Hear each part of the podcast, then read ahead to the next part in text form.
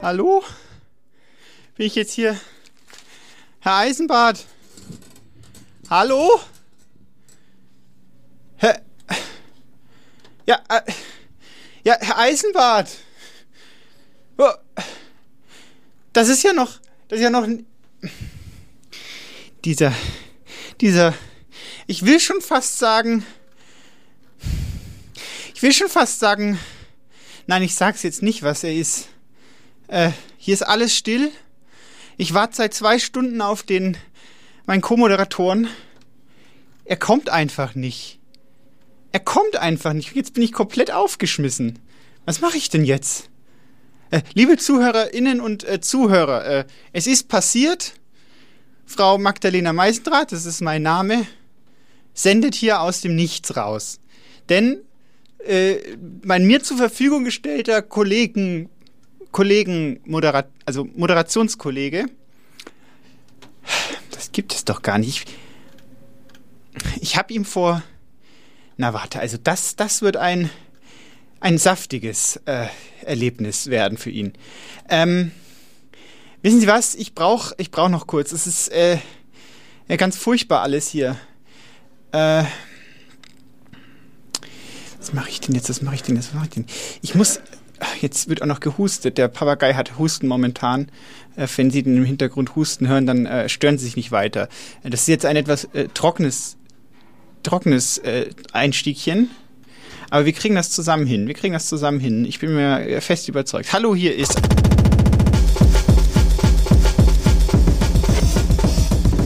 Eisenbad und Meisendraht.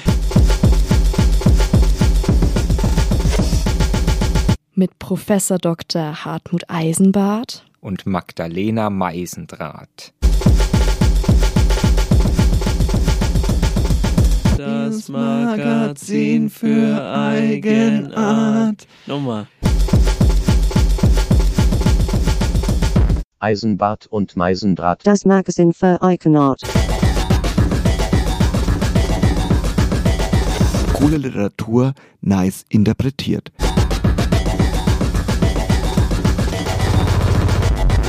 Cool Literatur. Nice, nice, nice interpretiert.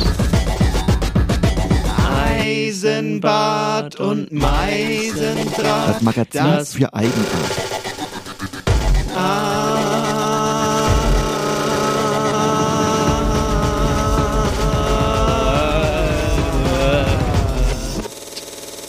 Vielleicht wird's gut. Sie merken es an meiner Stimme. Heute ist die Heute ist die Welt ein bisschen aus den Fugen geraten. Aber so ist das manchmal. Äh, er war nicht aufzufinden. Ich hab, der Herr Eisenbart, ich hab, ach, ich muss mich erstmal beruhigen hier. Und hat Ihnen die Musik gefallen? Ich weiß nicht. Ich fand's auch gut. Danke der Nachfrage. Naja. Okay, also jetzt ist auf jeden Fall äh, der, der Drops äh, gegessen, wie man so schön sagt. Äh, und äh, wir können, wir müssen übergehen äh, hin zum Programm. Äh, eigentlich gar nicht gebührlich für mich, mich hier so künstlich in eine Hyperventilation hinein zu versetzen, aber äh, es ging nicht anders. Herr Eisenbart ist verschwunden, ich habe es gerade schon gesagt. Äh, ich würde sagen, wir fangen einfach an. Ähm, es ist auch gut, dass wir uns jetzt ein bisschen so meditativ verhalten, kollektiv, denn es geht heute um den Garten, nicht wahr? Der Ort der äh, Meditation, der Kontemplation quasi, des Nachdenkens, des Sichberuhigens, der Erholung, aber auch natürlich der Ort der äh, Kirschlorbeeren, der Kirschen, äh, nicht wahr? Der, der Kartoffeln vielleicht oder äh, Steine, also erstmal, ich übernehme keine Verantwortung für das Chaos hier. Ich wurde hier einfach äh, blindlings in den Matsch reingeworfen. Und als Beweis habe ich auch was dabei. Äh, weil das kann so, das, das kann so nicht angehen, dass man, äh, dass, dass das jetzt wieder alles auf meinen Buckel äh, draufgeworfen wird. Äh, ich habe mit Herrn Eisenbart, der abhanden gekommen ist, habe ich ein kleines Gespräch geführt über, über den Nachrichten, über die Nachrichten, äh, App-Applikation, eine von den vielen, wo man sich so Sprachtelegramme äh, schicken kann. Und damit Sie hören, was da, was da, was da los ist gerade hinter den Kulissen, bevor wir ins Thema richtig einsteigen, da, das, ja, da, hören Sie mal besser hin. Hören Sie mal besser hin. Äh, bitte, er, das, das, das war unser Gespräch gerade vor einer Stunde. Herr, Herr Eisenbart, wo bleiben Sie denn? Wir haben doch Redaktionssitzung. Wo stecken Sie denn schon wieder? Äh, äh, ähm, ich bin hier. Jetzt fährt hier der, der Traktor durch. Gibt's doch nicht. Und noch. Was ist denn das? Äh, Mähdrescher auch noch. Also, Frau Meisenbart, ich, äh, Meisendraht, ich, ich hoffe, Sie können mich jetzt gut verstehen. Ich bin. Also, das gibt's doch gar nicht. Da haben Sie einfach abge abgebrech gebrochen, haben Sie. Äh, abgebrochen. Ich, so eine Unverschämtheit, mich einfach sitzen zu lassen. Der Papagei hat auch kein Wasser mehr. Herr Eisenbart, Sie waren dieses Wochen diese Wochen waren sie dran gewesen eigentlich. Jetzt bewegen sie ihren faulen Hintern wieder hierher. Ihre vier Buchstaben. In meinem Garten, äh, äh, draußen in der, in der Au. Ja, aber hier sind viele Traktoren unterwegs. Ich weiß nicht, ob die Verbindung immer ganz gut ist. Wie geht's eigentlich dem Papagei? Wollten Sie denn nicht, naja, also liebe Grüße auf jeden Fall an den Papagei. Ich bin hier auf jeden Fall in meinem Garten. Äh, hier, was habe ich hier? Äh, Brombeeren, äh, ähm, Espen, Laub, äh, ähm, Sauerampfer. Darf ich Ihnen was mitbringen? Haben Sie Lust auf einen kleinen äh, rote Beete habe ich auch. Rote Beete. Alles rot, ist alles, alles kaputt. Ich glaube, hier wurde, hier wurde jemand äh, umgebracht. Was machen Sie denn, Frau Meisendraht? Ha, also, äh, ich, ich, was ich mache, ich bereite unsere Sendung vor. Und ich. Äh, rot, rot, rot warum? Wo? Sie, wir hatten einen Termin, Herr Eisenbart. Sie wissen ganz genau, dass in der Redaktionssatzung steht, keine Termine höher als vier Meter bitte hier in unserem schönen, in unserer schönen Redaktionsraum und zwei 0,5 Meter Abstand vom, von der Begrenzung. Haben Sie wieder nicht aufgepasst? Das ist alles jetzt hier wieder, jetzt darf ich wieder alles machen oder was? Ich, ich pack's nicht. Wenigstens sind sie im Garten, das ist ja schon mal, das ist ja schon mal ein Fortschritt. Aber, aber jetzt äh, sputen Sie sich bitte und, und bringen Sie äh, Anregungen thematischer Natur mit. Sie können doch nicht während der Redaktionssitzung einfach herumkontemplieren. Herr Eisenbart, es ist jetzt 20 nach Viertel durch. Ich erwarte Pünktlichkeit. Äh, Entschuldigung, nee, ich, äh, ich wollte Sie jetzt nicht äh, verstören. Ich bin nur in die, äh, in die Regentonne gefallen. Das ist, äh, war sehr schmerzhaft, aber jetzt ist alles wieder gut. Äh, ja, nee, ich habe sie natürlich auf den Arm genommen. Die Beete sind rot, weil ich dort Mohnanbau aus äh, natürlich aus wirtschaftlichen Gründen. Äh, ich bringe Ihnen gerne eine schöne Knolle Mohn mit. Ist das was für Sie? Jetzt, jetzt, jetzt, jetzt äh, brennt mir aber gleich äh, die, die Hütte hier unter, unterm Nagel. Sie gehen überhaupt nicht auf meine Fragen ein, Herr Eisenbart. Das, das wird Konsequenzen haben. Da, da werde ich mich an höchster Stelle an, an äh, und Frau, wissen Sie schon, dann, dann sehen Sie mal. Jetzt helfen Sie mir wenigstens hier bei der Redaktion. Ich finde ums Verrecken keine Literatur im Garten. Also um im Garten, nicht, also die spielt im Garten quasi. Haben Sie vielleicht was von Goethe? Entschuldigen Sie, jetzt habe ich leider gerade hier das Fischbrötchen im Mund. Es ist, aber ich bin gleich da, ich bin gleich um die Ecke. Ich komme ich komme mit der Fähre über die Pegnitz direkt an Kopernikusplatz. Überhaupt kein Problem. Zehn Minuten vielleicht. Ähm, ja, warten Sie, bis ich kurz runtergegessen habe, dann, dann werde ich mal, dann werde ich äh, nachschlagen, ob mir etwas Treffendes dazu einfällt. Einen Moment bitte. Frau, Frau Ober, können Sie uns noch mal äh, die, die Fischplatte bitte? Ja. Ach so, es läuft. So ein, so eine, mir mit den Idioten langsam. Fisch? In der Pegnitz? Kutter? Fähre? Also ich versuche jetzt noch mal ganz ruhig. In aller Freundschaft, Herr Eisenbart. Wir brauchen Literatur zum Thema Garten. Ich frage jetzt noch einmal in aller Freundschaft, in aller Höflichkeit, mir zur Gebote stehenden äh, äh, ja, Hingabe, eine Liste soll äh, geschrieben äh, vorliegen. Jetzt. Und Sie liegen bitte auch jetzt vor, sonst weiß ich gar nicht, was ich machen soll. So, da haben Sie es gehört. Äh, damit lassen wir dieses. Ich hoffe, Herr Eisenbahn reicht mir wenigstens noch Themen nach im Laufe der Sendung. Ich denke, er wird es hören, wenn er jetzt auf der Fähre sitzt. Ähm, wir müssen aber, äh, die, the show must äh, go on.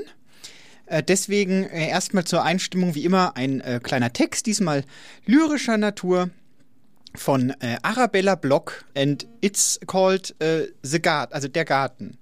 Is it? yes, it is. Ich bin mein Garten, gewachsen bin ich wild, hab einen Zaun um mich gezogen, allerlei kultiviert.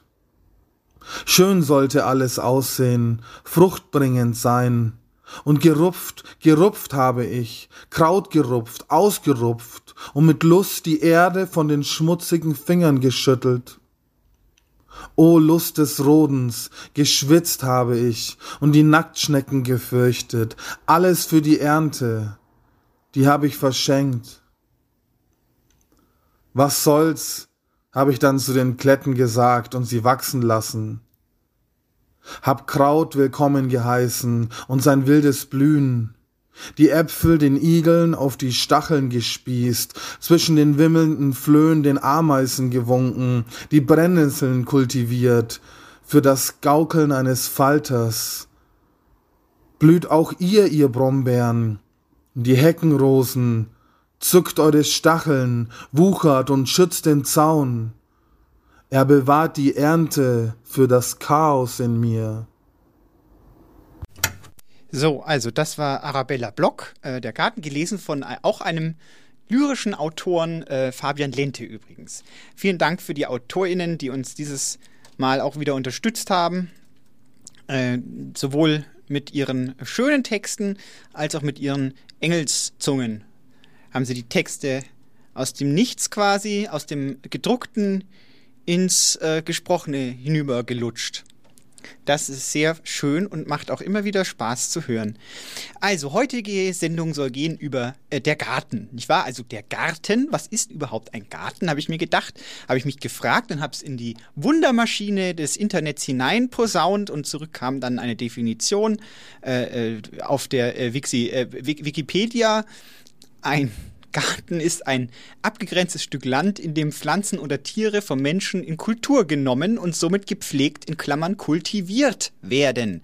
Im Gegensatz zu Parks werden Garten meist privat genutzt. Da haben wir schon eine wichtige Unterscheidung, nicht wahr? Sie kennen vielleicht einen äh, botanischen Garten, nicht wahr? Der äh, wird nicht privat genutzt, ist aber trotzdem ein Garten. Nicht da ist ein bisschen Verwirrung drin.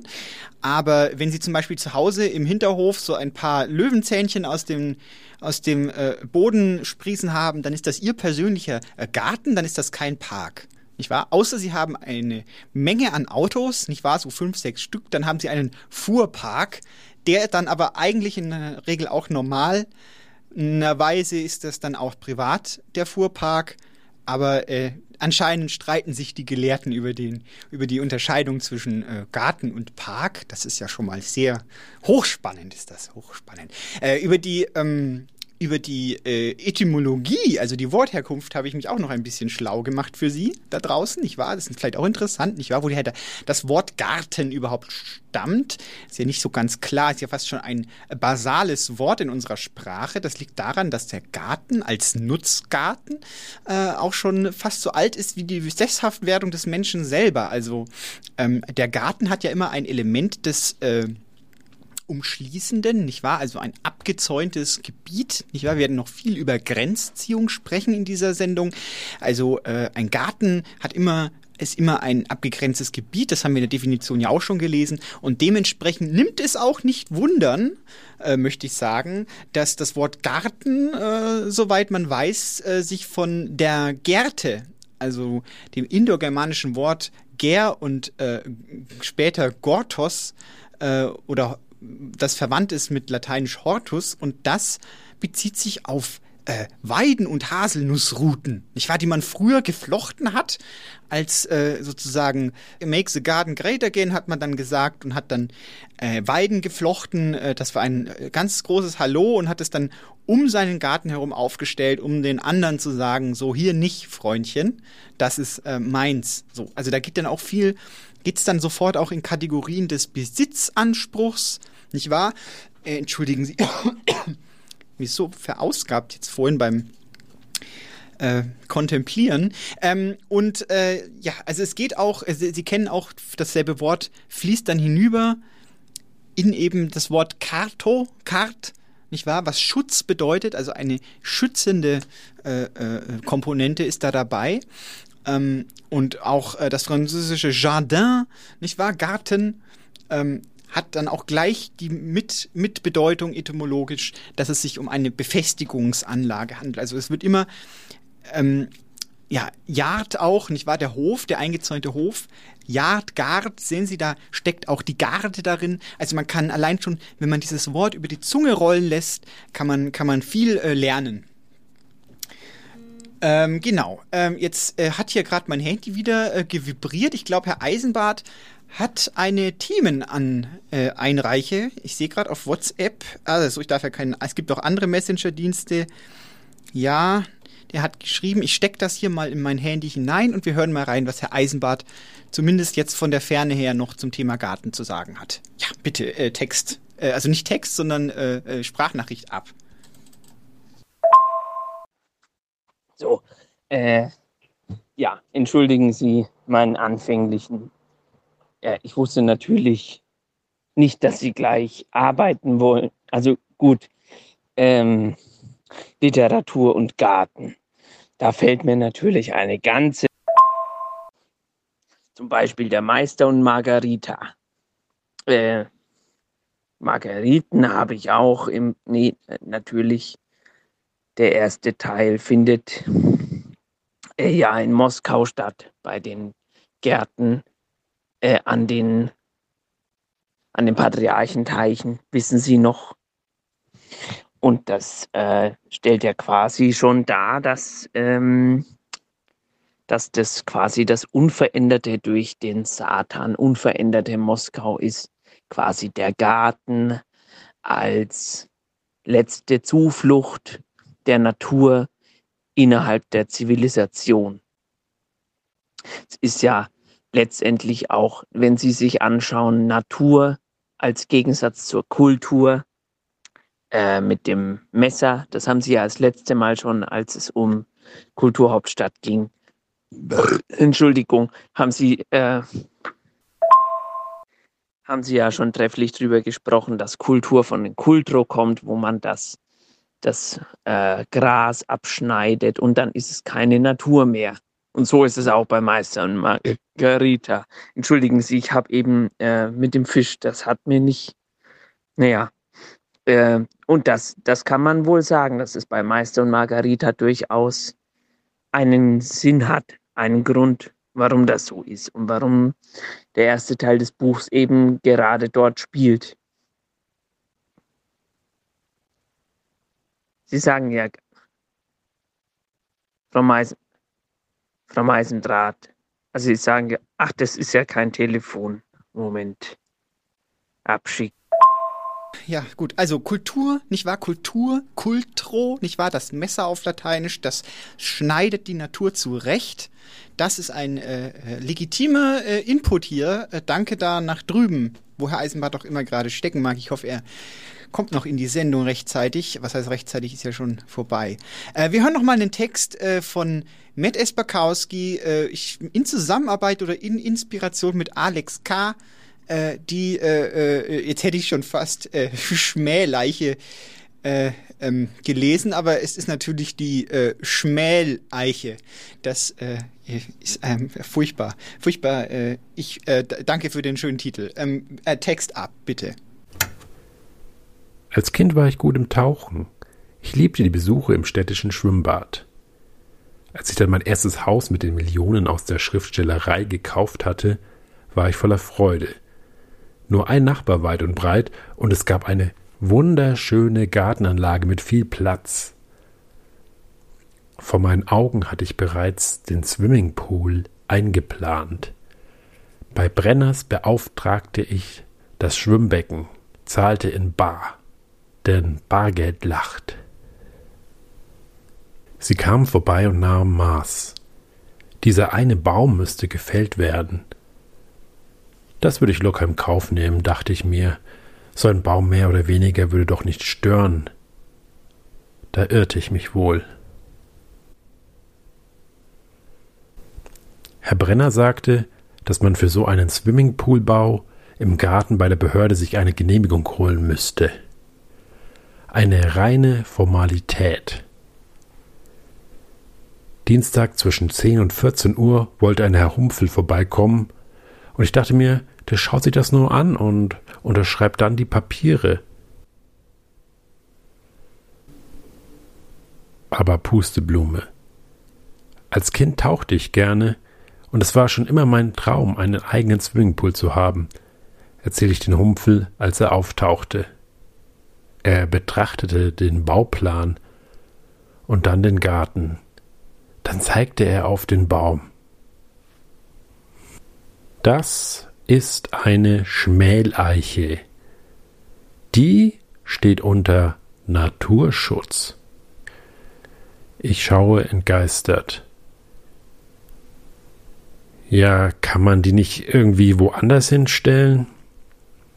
Ja, ja, der Glaube versetzt Berge, sagt der Herr Humpfel. Aber so eine Schmäleiche, die hat Wurzeln. Das ist Ihnen bewusst. Ne?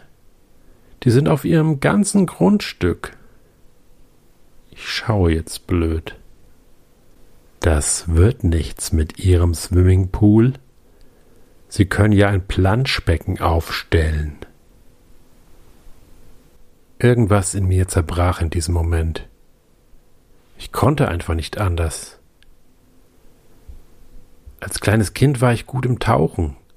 Ich liebte die Besuche im städtischen Schwimmbad. Es kam jetzt über mich.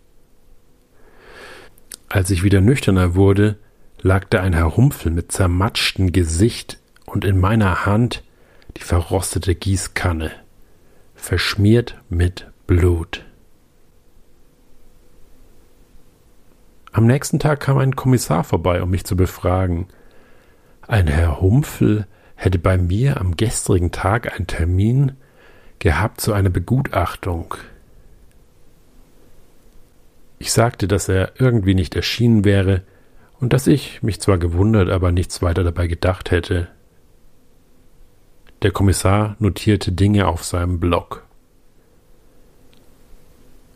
Am Abend ein Sucheinsatz. Das ganze Dorf sucht nach Herrn Humpfel von der Behörde. Mein Haus wird von der Polizei durchsucht. Kein Herr Humpfel wird gefunden. Irgendwann am frühen Morgen steht der Kommissar in meinem Garten und betrachtet den Baum. Wir wissen mittlerweile, dass sie gelogen haben. Ein Nachbar hat Herrn Humpfel an ihrem Hauseingang gesehen, sagt der Kommissar. Ich Ich. Mehr kommt nicht aus mir raus. Wir werden jetzt Ihren Garten ausgraben müssen. Sehen Sie den Baum? Das ist eine Schmäleiche. Sie steht unter Naturschutz. Der Kommissar beginnt zu telefonieren. Ich höre nur die Worte Schmäleiche und kann man da nichts machen? Dann wendet er sich mir zu. Sie sind vorläufig festgenommen. Mir werden Handschellen angelegt. Als Kind war ich gut im Tauchen. Ich liebte die Besuche im städtischen Schwimmbad. Nach einem Tag in der Zelle kam ich wieder in Freiheit. Das Auto von Herrn Humpfel wurde gefunden. Auf dem Grundstück von meinem einzigen Nachbarn. Derjenige, der gegen mich ausgesagt hatte. Einige Zeit später stand das Nachbargrundstück zum Verkauf. Ich schlug zu und ließ die Brenners einen Swimmingpool bauen.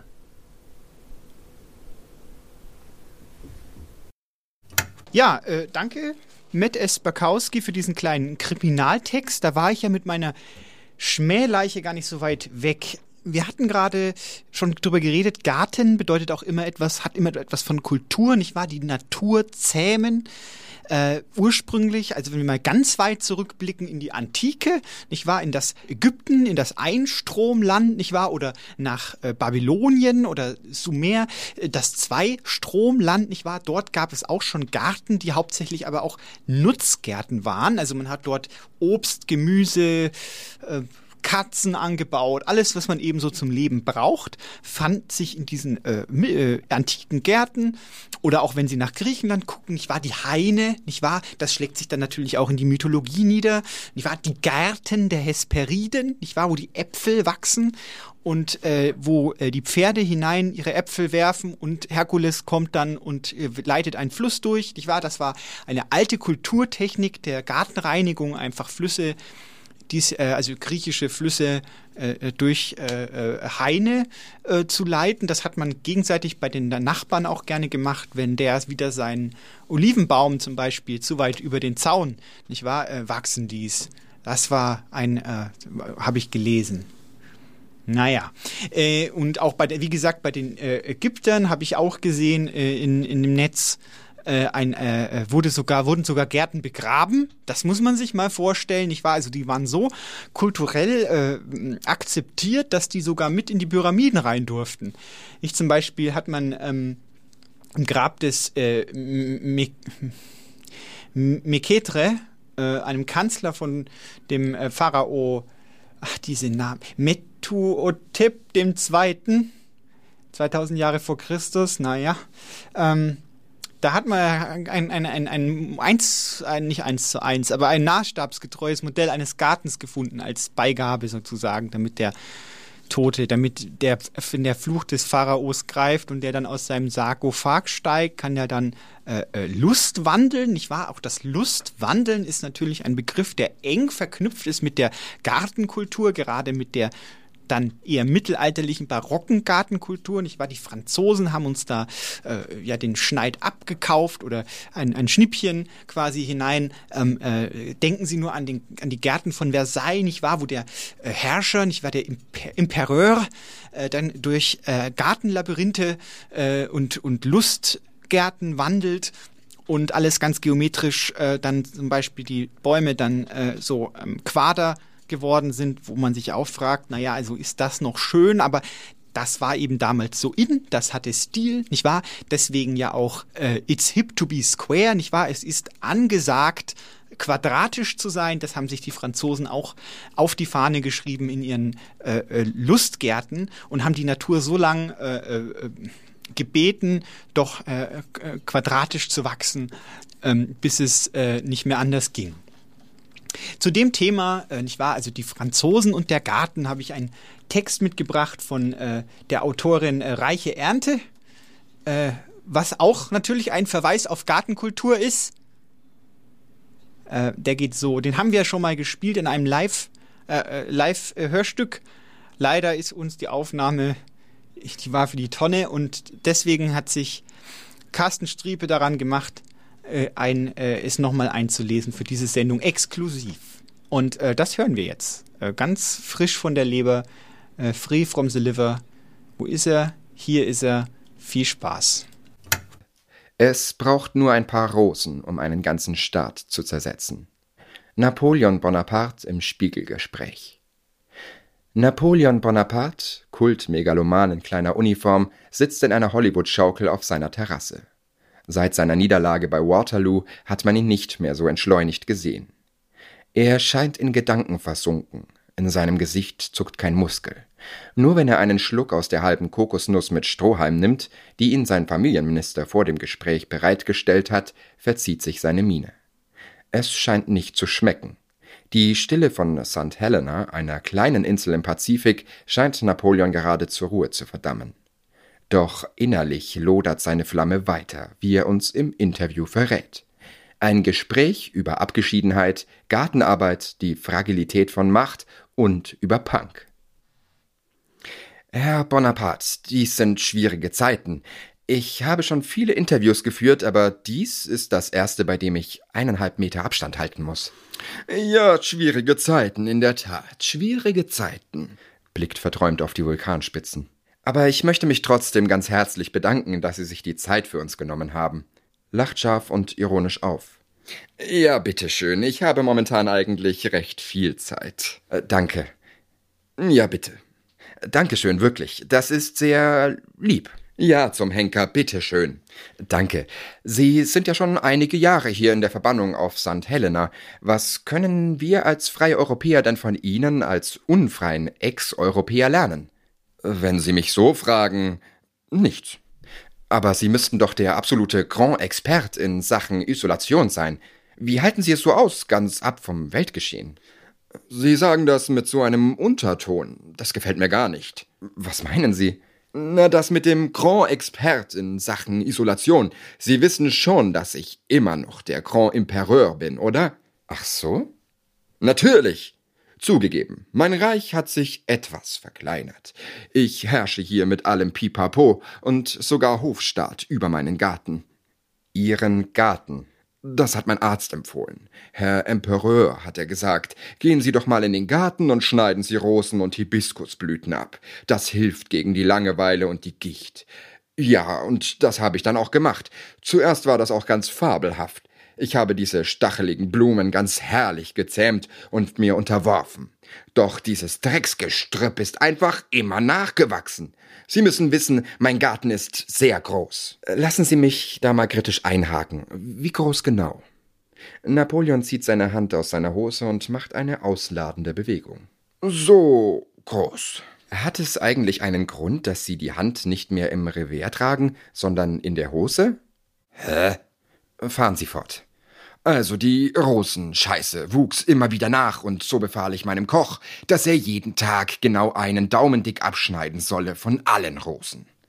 Ein solider Plan, wie mir scheint. Ruhe! Damit fing der Mist ja gerade erst an. Mein Koch war den ganzen Tag am Rosenschnibbeln.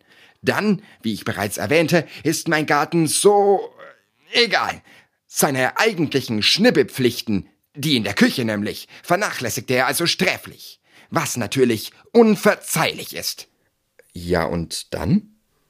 Naja, dann habe ich meinen Innenminister zum Kochen geschickt und meinen Arzt zum Koch in den Garten, zum Rosenschnibbeln. Dadurch ist aber zum einen eine Vakanz im Innenministerium entstanden, die ich umgehend mit dem Minister für Digitales und Infrastruktur auffüllen musste. Und meinen zweiten General, eine Schnarchnase vor dem Herrn übrigens, habe ich beordert, meine täglichen Arztvisiten abzuhalten. Interessant. Ich bin noch nicht fertig. Durch diese Rochaden entstand in meinem, macht ein verächtliches Gesicht, Parlament ein Machtvakuum und löste eine kleine Regierungskrise aus. Und jetzt habe ich Rosen mit perfekten Blutwerten und einen 5G-Funkturm in meinem Wohnzimmer.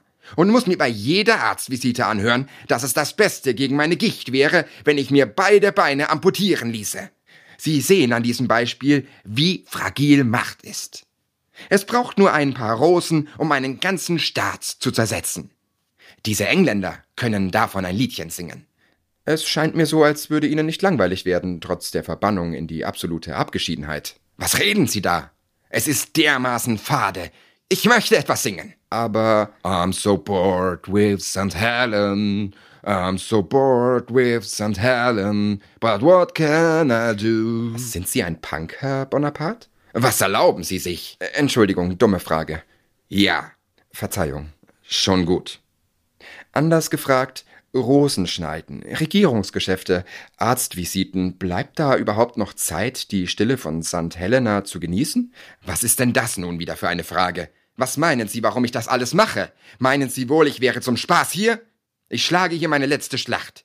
Die Schlacht gegen die Langeweile, die Stille. Also möchte ich durchaus sagen, dass ich erfolgreich bin, trotz der ganzen Amateure um mich herum.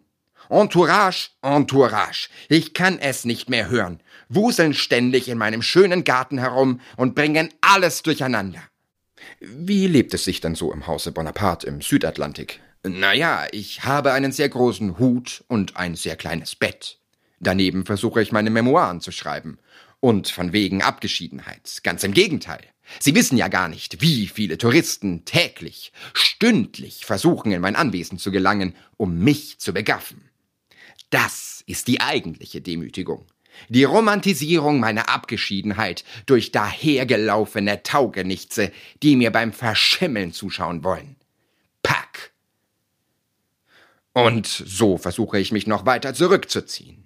Ich gehe nur noch aus dem Hause, wenn es gar nicht anders geht. Und eigentlich geht es immer anders. Man braucht halt nur einen funktionierenden Hofstaat. Dann kann man auch zu Hause bleiben. Viele Menschen, die momentan in Isolation leben, würden dem vielleicht entgegnen, dass sie keinen funktionierenden Hofstaat zu Hause haben. Haben Sie den Realitätsbezug verloren, Herr Bonaparte? Nein.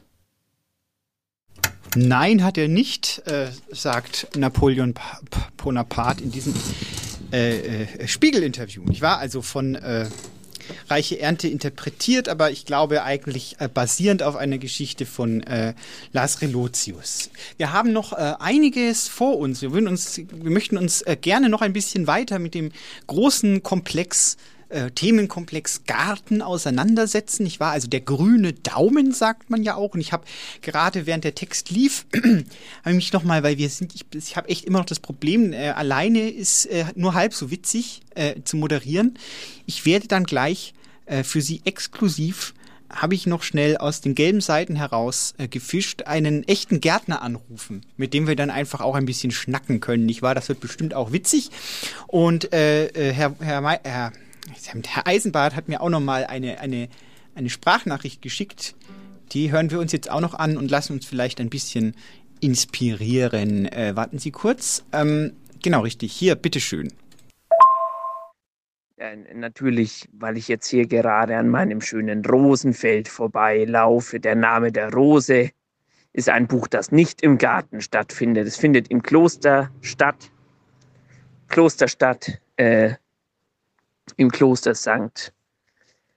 Äh, und in jedem anständigen Kloster gibt es auch einen Klostergarten. Also bitte, wenn Sie mich äh, unbedingt festnageln wollen, dann bitte haben Sie Ihren Garten.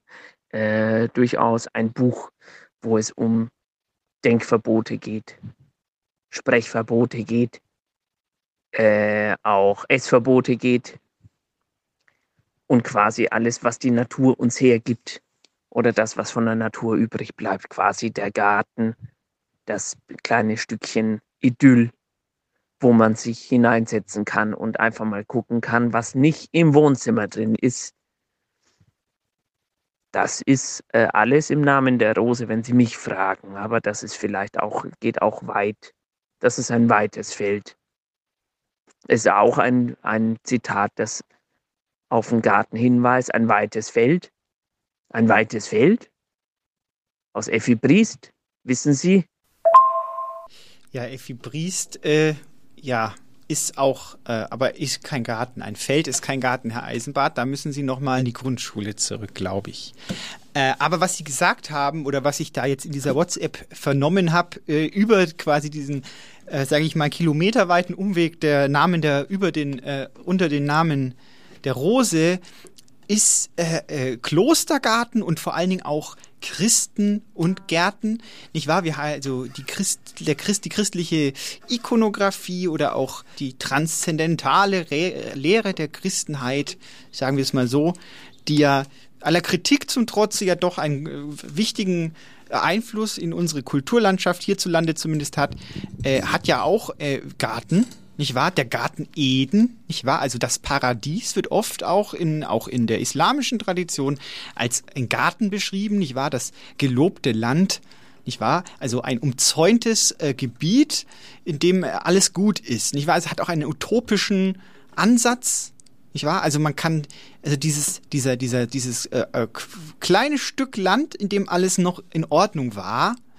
bevor dann ein Apfel gegessen wurde. Und da steckt ja auch schon wieder eine Metapher drin, die ich als kleine äh, Rackerin quasi äh, am eigenen Po erfahren musste, als ich nämlich bei der Nachbarin äh, einmal Äpfel geklaut habe. Die haben äh, also rote, äh, rote äh, Äpfel gehabt. Es war eine Streuobstwiese und als Kind äh, ist das ja eine richtige Leckerei, könnte man sagen, wenn man dann äh, hineinbeißt in so einen saftigen äh, Zierapfel zum Beispiel. Und da bin ich über den Zaun gehüpft, nicht wahr? Also die Begrenzung überschritten. Äh, da äh, steckt natürlich auch wieder die Begrenzung drin, nicht wahr? Aber Sie wissen auch die Hecke als Symbol, zum Beispiel bei Dornröschen, nicht wahr? Die Dornenhecke, nicht wahr? Als Grenze, nicht nur eines Gartens, äh, sondern auch eines äh, quasi fast schon eines Reiches der Anderswelt, nicht wahr? Sie, ähm, wir hatten vorhin über die Etymologie gesprochen des Gartens, da nicht wahr? Also auch äh, der Gart, nicht wahr? Äh, Sie kennen das vielleicht, haben Sie schon mal gehört aus der aus der äh, äh, nordischen Mythologie, nicht wahr? Midgard, nicht wahr? Also das Reich der Mitte, nicht wahr? Also die Welt ist quasi Midgard, dann gibt's Asgard, nicht wahr? Also das Reich der Asen, das sind äh, Götter, glaube ich. Und da steckt das Wort Gart drin, nicht wahr? Nicht wahr? Also Garten als Reichsabgrenzung. Und da kann die Dornenhecke als Beispiel bei Dornröschen natürlich auch wieder gesehen werden als die Grenze zu dem verwunschenen Land. Genauso wie das Paradies quasi eine, eine, eine, Gren eine, eine Zone ist, die abgegrenzt ist von der schlimmen Welt außenrum. Ja, das wäre so die christliche Deutungsweise des Ganzen.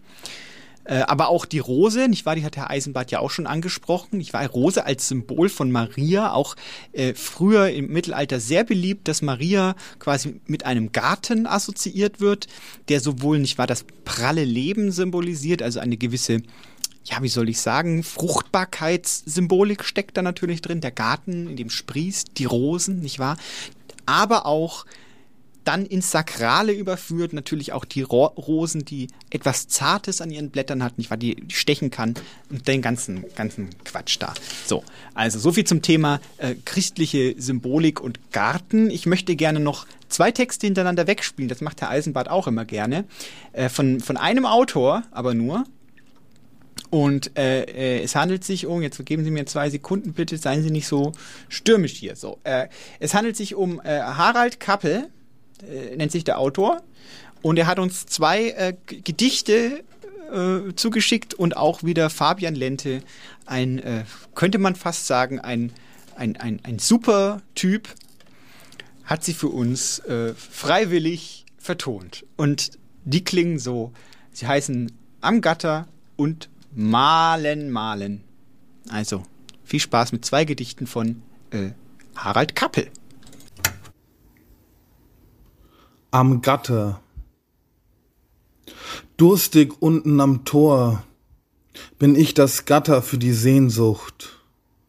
Du oben im Garten wartest schweigsam im Schnee auf den falschen Freund. Die Schrift deiner Augen wird übermalt von tropfendem Licht. Auf den Porzellanflügeln strahlt Perlmut im Gegenwind.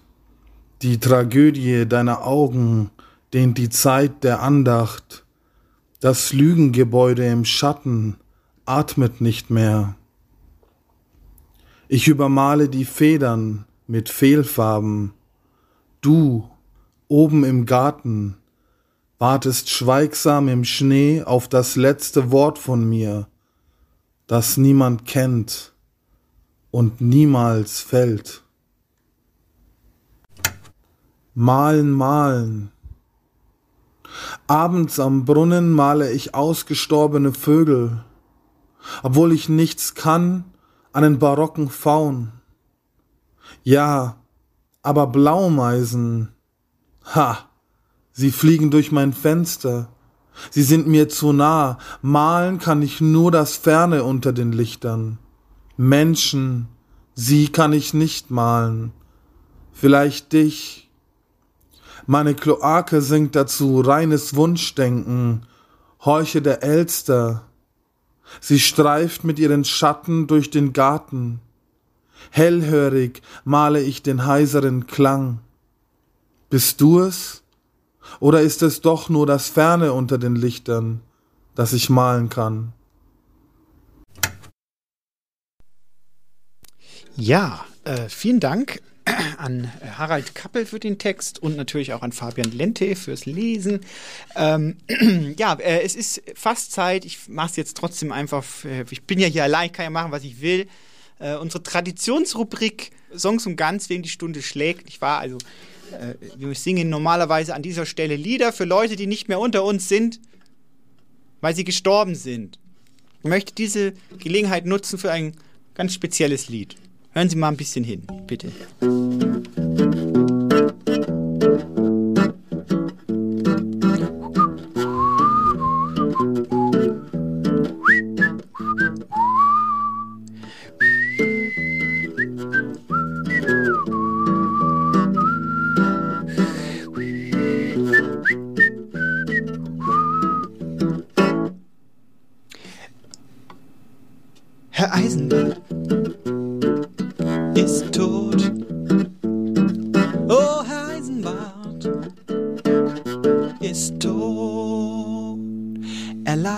Lag am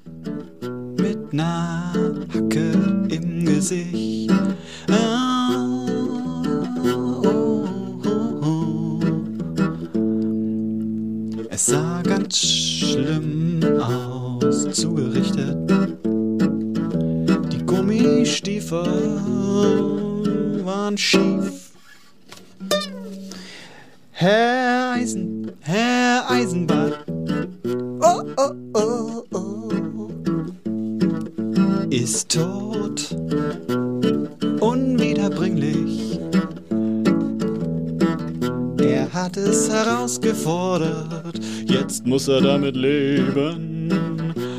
Oder nicht.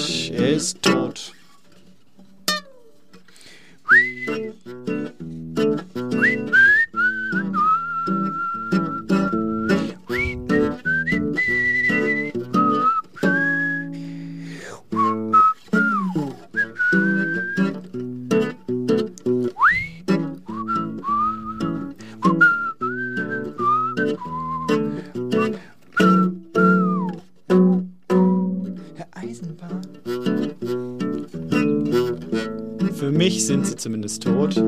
Das war natürlich nur metaphorisch gemeint. Aber schauen wir mal, was passiert, wenn sie zurückkommen und meinen, sie hätten noch eine eigene Sendung auf Radio Z. Dann sehen wir mal. Dann schauen wir mal, ob sie dann noch, ach, das macht alles keinen Spaß hier heute. Alleine ist Musik machen sowieso doof. Ah, jetzt hier liegt hier ein Hoppergas. Auch sehr schön. Ähm, ich habe hier gerade ein Live-Tierchen. Das äh, kann ich jetzt leider nicht die Kamera halten, weil es keine Kamera gibt. Aber wenn Sie, ich beschreibe das mal, das ist ein Insekt, was hier in Franken, äh, zumindest hat man mir das gesagt, Hoppergas genannt wird äh, wie eine große überdimensionale Mücke, nicht wahr? Die hat hier ihre äh, Pfötchen zusammengefaltet und äh, hat sich hier äh, auf dem Rücken quasi auf mein Mischpult gelegt. Da sehen Sie mal, wie es hier natürlich zugeht bei Radio Z. Insektensterben ist natürlich auch ein Thema für die, den Gärtner oder die Gärtnerin heutzutage, nicht wahr? Wir hatten jetzt sehr viel darüber gesprochen, dass die Franzosen, nicht wahr, darüber bekannt wurden, dass sie die Natur gezähmt haben, nicht wahr? Was natürlich auch ein großes Problem ist für die Flora und Fauna, ähm, äh, gerade in Städten, wenn sie das äh, vielleicht mitbekommen haben. Wir haben Insektensterben, nicht wahr? Die Insektchen finden keine, keine Natur mehr, keinen Platz mehr. Es gibt keine Wildblumen und äh, dementsprechend äh, vergeht quasi äh, die Tierwelt.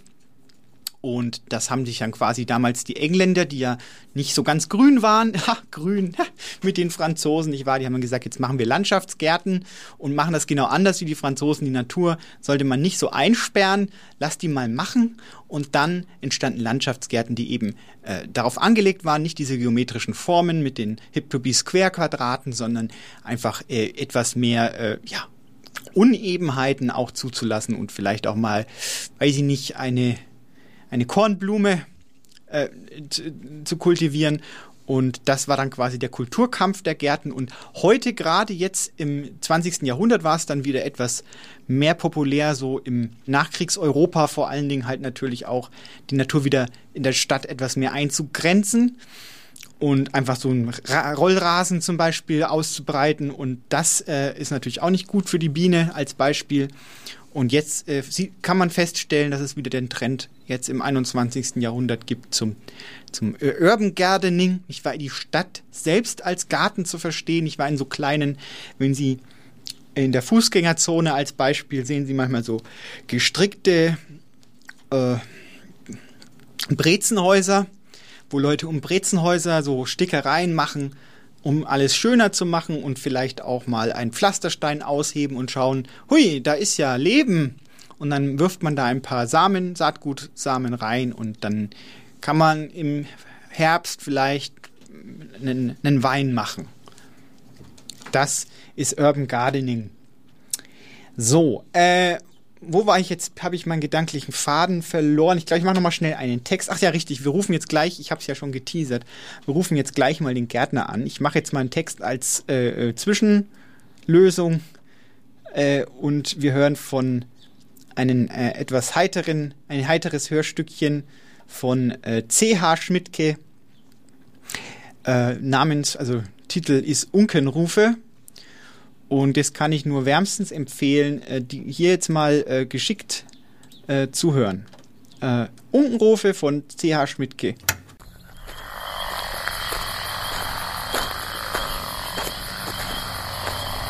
Guten Abend. Guten Abend. Können Sie auch nicht schlafen bei dem Lärm, ne? Wissen Sie, was das ist? Wissen Sie, was das ist? Das ist vom Nachbarn hier. Ach. Ich sage immer, Gartenteich ist eine schöne Sache. Ne? Gartenteich haben wir alle. Aber das reicht dem Nachbarn ja nicht. Muss ja immer eine Extrawurst haben. Und Gartenteich haben sie alle, hat er sich wahrscheinlich gedacht. Ich brauche was Spezielles. Und manche ticken ja so. Ja, ja. Na, er brauchte was Exklusives. Und diese fetten Frösche hier. Nur aus dem Import. Solche Kavenzmänner sind das. Und das geht jetzt hier die ganze Nacht. Ach so. Jetzt tun Sie mir doch mal einen Gefallen. Guck mal, ich habe ein bisschen Probleme mit den Gelenken. Hm. Äh, können Sie mal hier einmal, hier einmal kurz drücken? Hier? Ja, ja.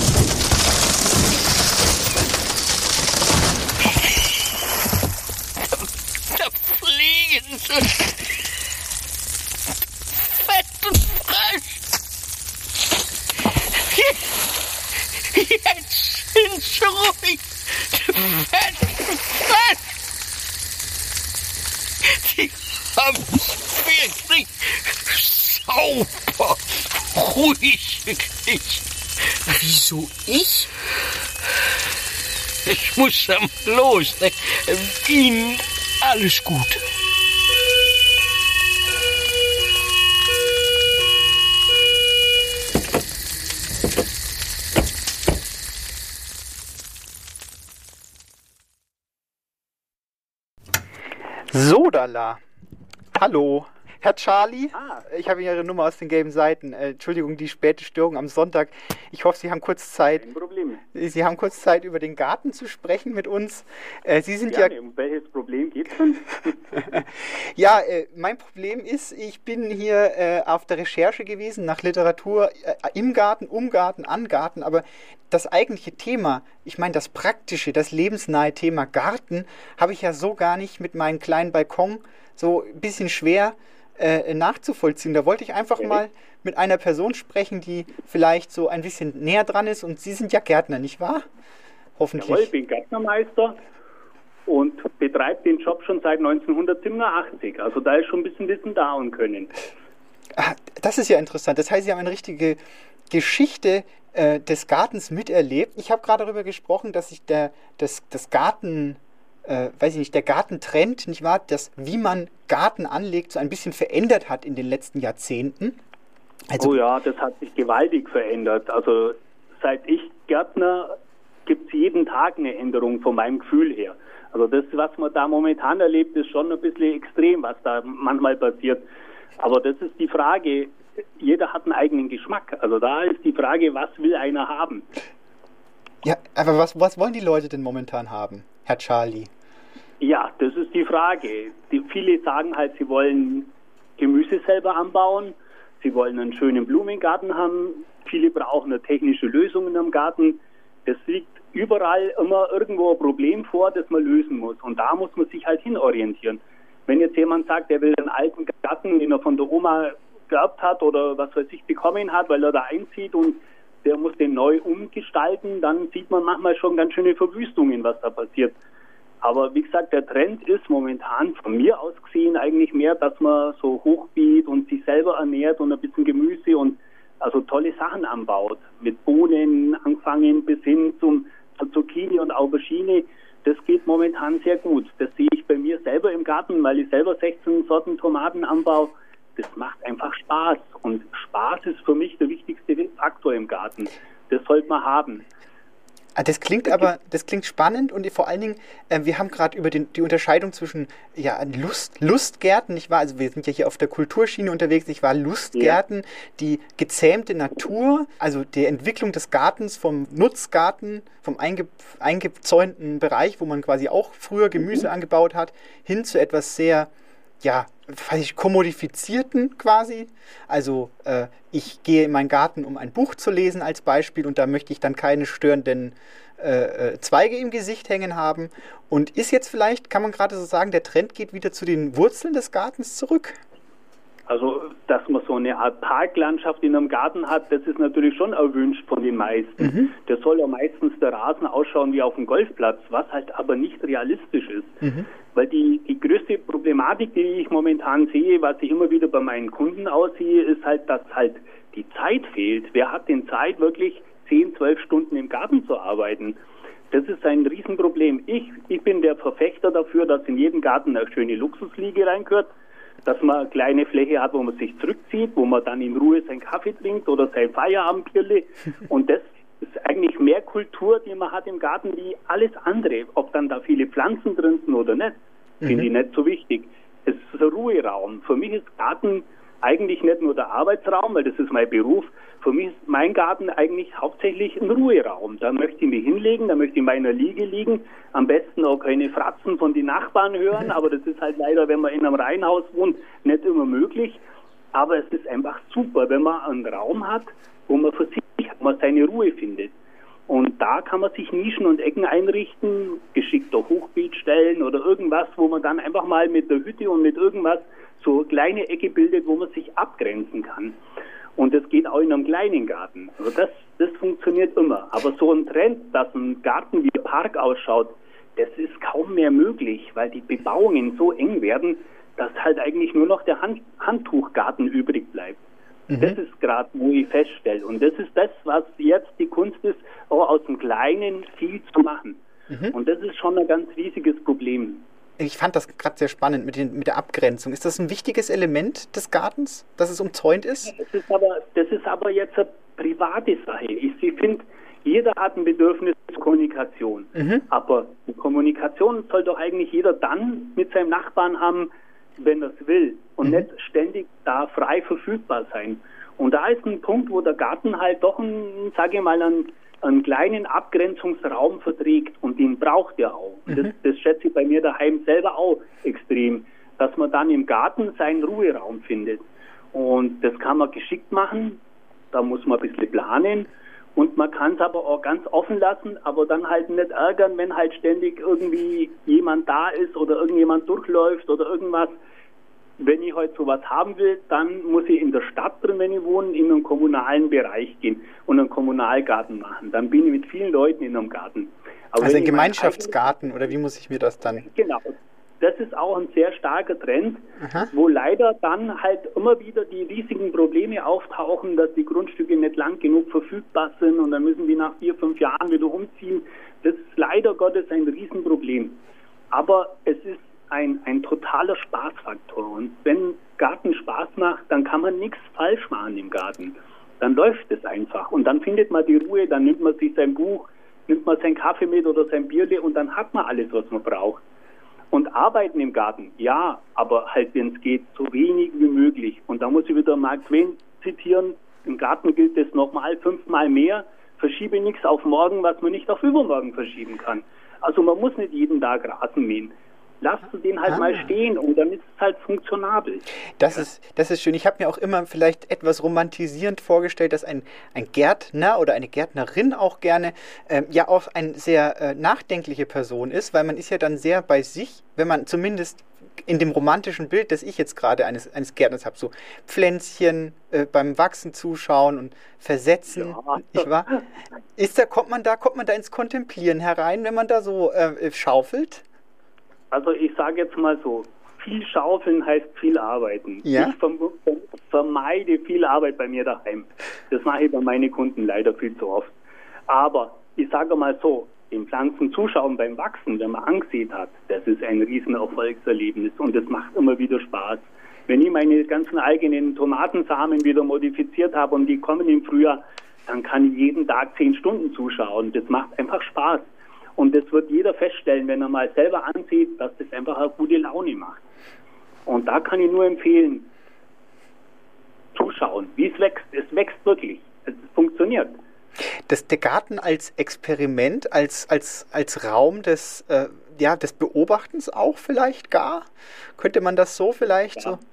Das also es gibt nichts im Garten, was jeden Tag gleich ist. Das ist ständige Veränderung. Das verändert sich in fünf Jahren, es verändert sich in drei Monaten, es verändert sich in einer Sekunde. Das verändert sich so, sobald das Wetter anders ist. wenn man Blüten hat, dann sieht man das so ganz deutlich an den Blüten. Man hat so viele Beobachtungspunkte.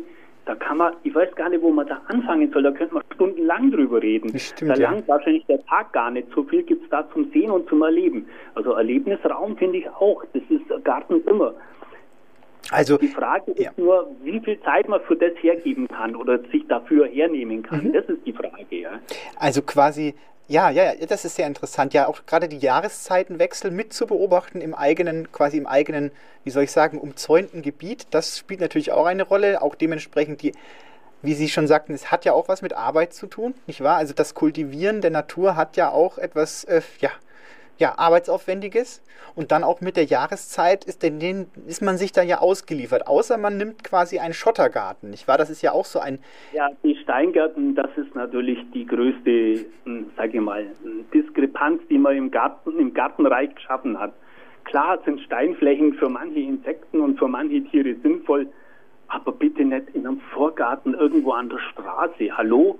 Was soll das? Unkraut wächst ja trotzdem. Das ist halt dann ein anderes Unkraut, kommt halt ein halbes Jahr später. Was soll das? Also das ist keine, keine gute Lösung für irgendein Problem, das man dann nur weiterschiebt. Also ja. Tut mir leid, da, da kann ich nichts mit anfangen. da kann ich nur schimpfen. Nicht grün genug, nicht grün genug. Ja, wenn man die Steine grün anmalt vielleicht, aber dann hilft es den Insekten ja auch nichts. Das ist ja auch. Ist es, ist es, ist der Garten als Lebensraum für Tiere?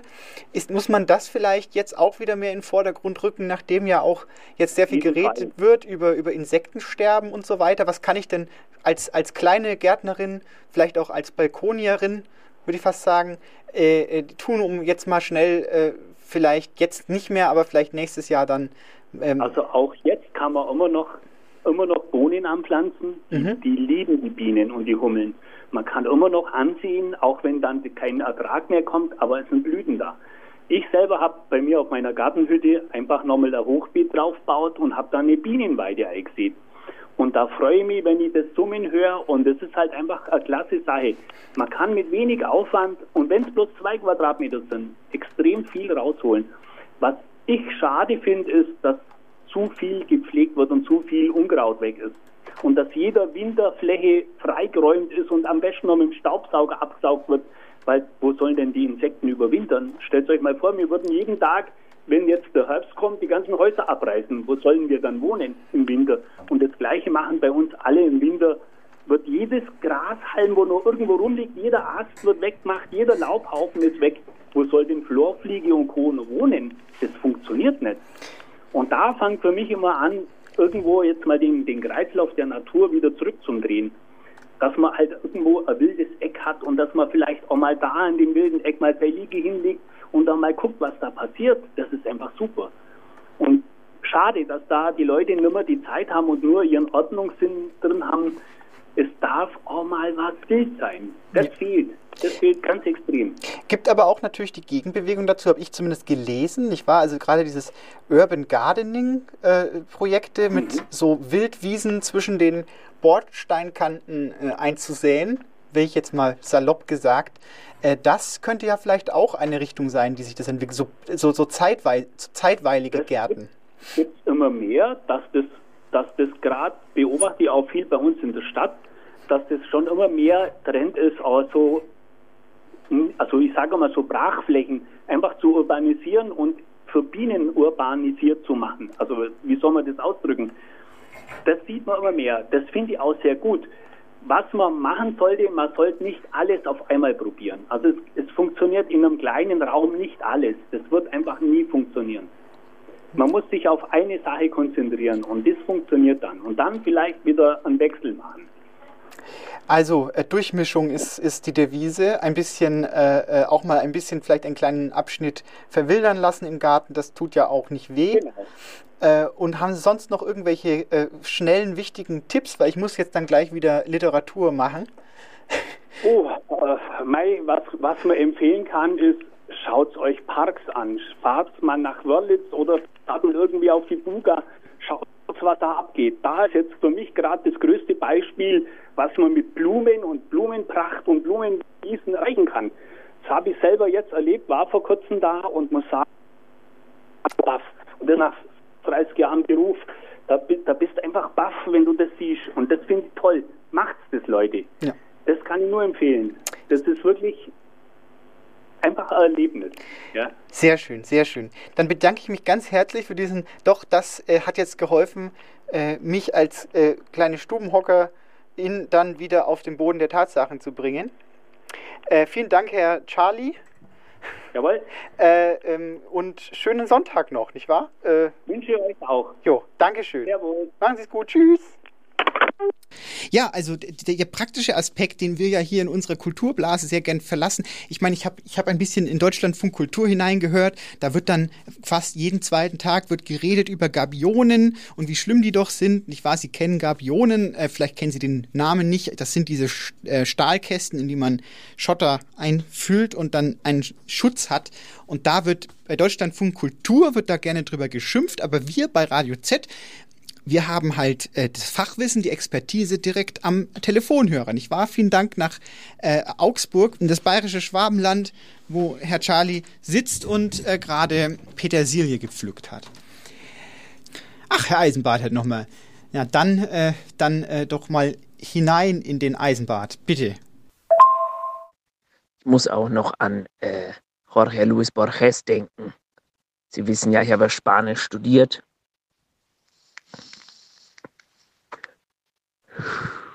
Ich habe Span Spanisch studiert und ich habe äh, den Jorge Luis Borges habe ich auch studiert. Gibt eine ein Gedicht, äh, eine eine Kurzgeschichte von Borges. Borges war ja besessen von Spiegeln, von Doppelgängern, war, äh, hatte er Angst, hatte keine Spiegel in seinem Haus.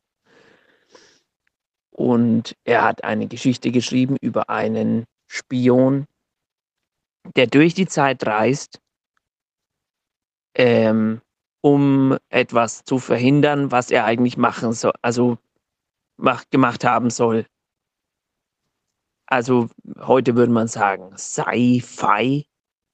Ich würde sagen, äh, der Garten der, der Pfade, die sich verzweigen. So heißt nämlich diese Geschichte von Borges. Da haben Sie ein klassisches Beispiel für, wo Literatur Garten im Titel hat. Zum Beispiel äh, Garten der Pfade, die sie verzweigen. Andere, anderer Name für einen Garten, dessen Pfade sich verzweigen, ist nah Irrgarten, genau, oder Labyrinth, wie Sie es wollen. Aber Irrgarten wird wohl besser in die Sendung passen. Ich habe mich übrigens gut vorbereitet für die Sendung und freue mich sehr, äh, wenn ich jetzt gleich in zehn Minuten zu Ihnen komme. Es ist gar nicht mehr lang hin. Äh, na, danke schön auch, Herr Eisenbart. Äh, zehn Minuten, das, wenn Sie das schaffen würden, das wäre fantastisch. So, äh, ja, Herr Eisenbach hat gerade über noch einmal über Irrgärten gesprochen und Labyrinthe.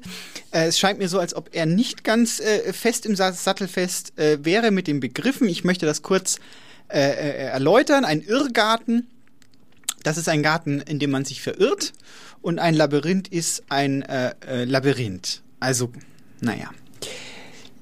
das bringt mich aber auch wieder zurück. Ähm, äh, zu, zu der Philosophie, nicht wahr? Also der Irrgarten, nicht wahr? Der hat sich entwickelt auch im, in dem Klosterumfeld. Es ist ein, eine sehr westliche äh, Sache, einen Irrgarten zu pflanzen, ähm, wo man sich dann, wo man rumrennt und dann lacht. Äh, der Irrgarten ist ein interessantes Symbol natürlich, denn also Mönche haben das gerne benutzt, um, die haben dann so in, in Klöstern zum Beispiel so Steinplatten in Labyrinth- oder Irrgartenform äh, äh, ausgelegt und sind das dann abgestriffen, abgestreift quasi, um den Weg zu symbolisieren, den man zur Erkenntnis braucht. Also da auch ein philosophisches Element darin. Äh, der Irrgarten kann natürlich auch dem Lustgarten, äh, also hier gerade in, in der Renaissance war das auch beliebt, sich einen, äh, einen Lustgarten anzulegen, der verschiedenste Naturformen ineinander vereint, unter anderem eben auch die, die Verwirrung im Sinne eines Lustgartens. Und äh, so äh, ist das dann. Ähm, hat natürlich auch das Labyrinth, nicht wahr, oder der Irrgarten, auch natürlich wieder der, der griechischen Mythologie verwandt. Ähm, denn der Minotaurus, nicht wahr, der äh, im, im Labyrinth sitzt und der alle auffrisst, nicht wahr? Also auch das, der Irrgarten als Symbol der, der Angst, nicht wahr? Der, der, der nicht, des Nicht-Erkennen-Wollens, also nicht erkennen Könnens, besser gesagt, und aufgrund dessen dann der Angst, nicht wahr? Also etwas, was man nicht versteht, das ist natürlich auch immer besonders bedrohlich. Jetzt muss ich gerade, jetzt muss ich gerade an einen Film denken, wo, ähm, wo dann einer mit einer Axt durch einen Irrgarten läuft, nicht wahr? Also ähm, da rennt ein Kind allein, fast allein, es ist nicht ganz allein, denn das Böse kommt ihm hinterher in Form des Vaters. Sie wissen, es geht um Shining. Ist auch ein Buch, aber ich habe gerade Filmbilder im Kopf und deswegen rede ich darüber.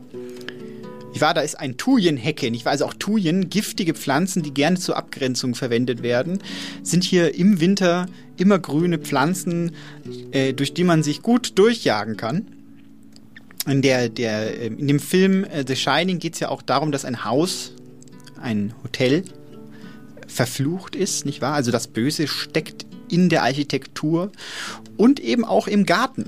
Nicht wahr? Der Garten als äh, Teil des Ganzen. Ähm, mich ver, verhauen hier. Also die Architektur ist verflucht und deswegen hat der Garten auch so eine eigene äh, Sogkraft und da ist der Irrgarten natürlich ein besonders gutes, äh, treffliches Symbol für, dass der Vater, der Schriftsteller, der sich quasi in seinem eigenen Gedanken verirrt, wird verschlungen vom Labyrinth und der, der Sohnemann, der aufgeweckte kleine Racker, kann sich quasi selbst raushacken aus dem Garten und der Vater erfriert dann. So ist das in Shining. Ein Symbol für, äh, ja, für Verwirrung auch. So ähnlich wie ich hier sitze und jetzt vor allen Dingen in erster Linie Zeit schinden muss mit Ihnen und äh, deswegen erzähle ich Ihnen was über den Garten. Übrigens, äh, wir waren gerade bei Minotaurus. Es gab natürlich bei den Griechen auch noch eine philosophische äh, Spielrichtung, nicht wahr? Die, die Epikureer, Epikur, nicht wahr? Der große Gegenspieler des Plato im Teil 3, dann äh, auf dem Hochhaustürmen schlagen sie sich dann äh, die Gesichter ein, aber das ist ja noch nicht jetzt, sondern es ist ja erst in der Zukunft. Epikur war ein Philosoph, der äh, ja die Fülle des Lebens bejahte, also in Maßen kleine Freuden des Lebens, so wie Herr Charlie das gerade im Garten beschrieben hat. Wenn da eine Biene summt am Dach, das ist eine wahre Freude. Und da hat Epikur gesagt, Bienen sind äh, äh, ja wichtige Teile unseres, unseres Lebens und der Garten auch. Deswegen kommt doch einfach hinein in meinen Garten, hat er gesagt, zu Frauen, Kindern, Prostituierten, Sklaven. Er war ein Menschenfreund, könnte man sagen. Und dann haben die ihm dazugehört. Es war ein bisschen wie so eine Social Media App, dieser Garten, denn man traf sich, um zusammen zu denken und auch Spaß zu haben im Garten. Und der Garten war nicht wegzudenken aus der epikureischen Philosophie. Ja, also hier. Äh, Plato mit seinem äh, geistigen Ergüssen war ja eher so ein bisschen so, ja, äh, wir müssen, das, die Idee ist wichtig, die Essenz ist wichtig, wir müssen viel denken, blah, blah. Ja, also in der Höhle, der saß eher in der Höhle, der Plato. Und, äh, und Epikur saß draußen, hat sich, hat sich Bienen angeschaut, und Klatschmohn und auch ein bisschen äh, kontempliert und korpuliert. Das war ähm, Epikur. So, äh, jetzt sind wir ja bei Griechenland gewesen. Und jetzt habe ich hier exklusiv, habe ich mich äh, dran gehockt und habe ein Gedicht einer Italienerin dabei, die auf Englisch schreibt. Ich war also, um ein bisschen die Internationalität dieser Sendung auch zu, zu pushen. Schauen wir mal in Europa ein bisschen mehr herum. Wir hatten jetzt schon Schweizer AutorInnen und jetzt haben wir eine italienische Autorin, die äh, sehr viel multimedialer arbeitet, als es das Radio jetzt eigentlich äh, uns zu Gebote steht, aber trotzdem hier ein, ein Gedicht von der, von der, nennt sich mit dem Künstlernamen Hydragia Mastai. Das Lied, äh, das Lied sage ich schon, ist kein Lied, es ist ein Gedicht, ein sehr klassisches, romantisches Gedicht. Und es kommt ein Garten prominent vor. Es passt quasi wie Fledermaus auf Eimer. Und wenn Sie nicht Englisch sprechen können, hören Sie kurz weg und lesen Sie es dann auf der Homepage nach. Dann kann man das in äh, einen der vielen Übersetzungs-Apps eingeben und dann versteht man auch, worum es geht. When it stops raining, the bats begin to sing, and I'll be born again with crystals in my skin, forever bound to die and fragmented to stardust. The earth excels my body in a lifeless collapse. I won't take my love on a trip to the moon. You pick up the violets, waiting for my return. I live in down there, summer garden at noon, with my sign on his chest, in the chamber of doom. He'll grow the fruit du mal of our abandoned romance. With his arms full of glass, he will build up a fence he will bury his bird art in the dark and cold loam. Stardust goddess won't leave her baby alone.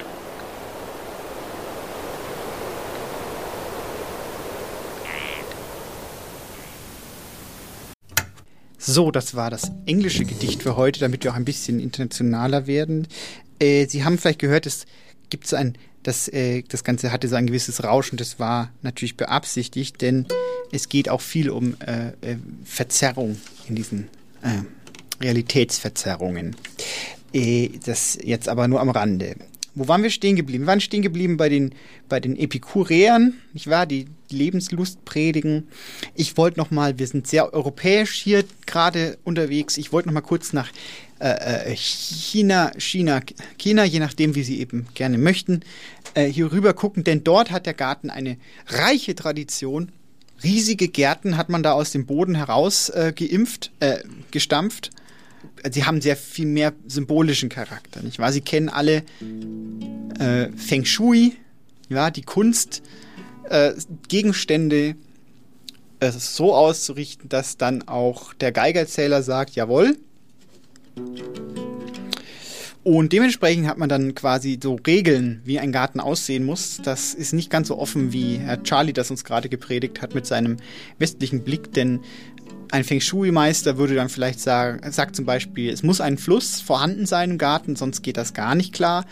Äh, also nicht nur ein Energiefluss, wie man dann sagt, in diesem, in diesem, ja, in diesem leeren, sondern auch ein echter Fluss oder ein Bachlauf. Lauf. Und der darf dann auch nicht gerade sein, wie es bei den Franzosen vielleicht üblich wäre, bei, mit ihren geometrischen Garten, sondern der muss äh, eine gewisse äh, Unregelmäßigkeit aufweisen, denn äh, die Energie fließt in Zacken.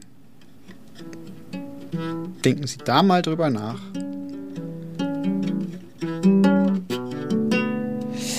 Ja, und eine Brücke und äh, Berge im Norden habe ich gelesen.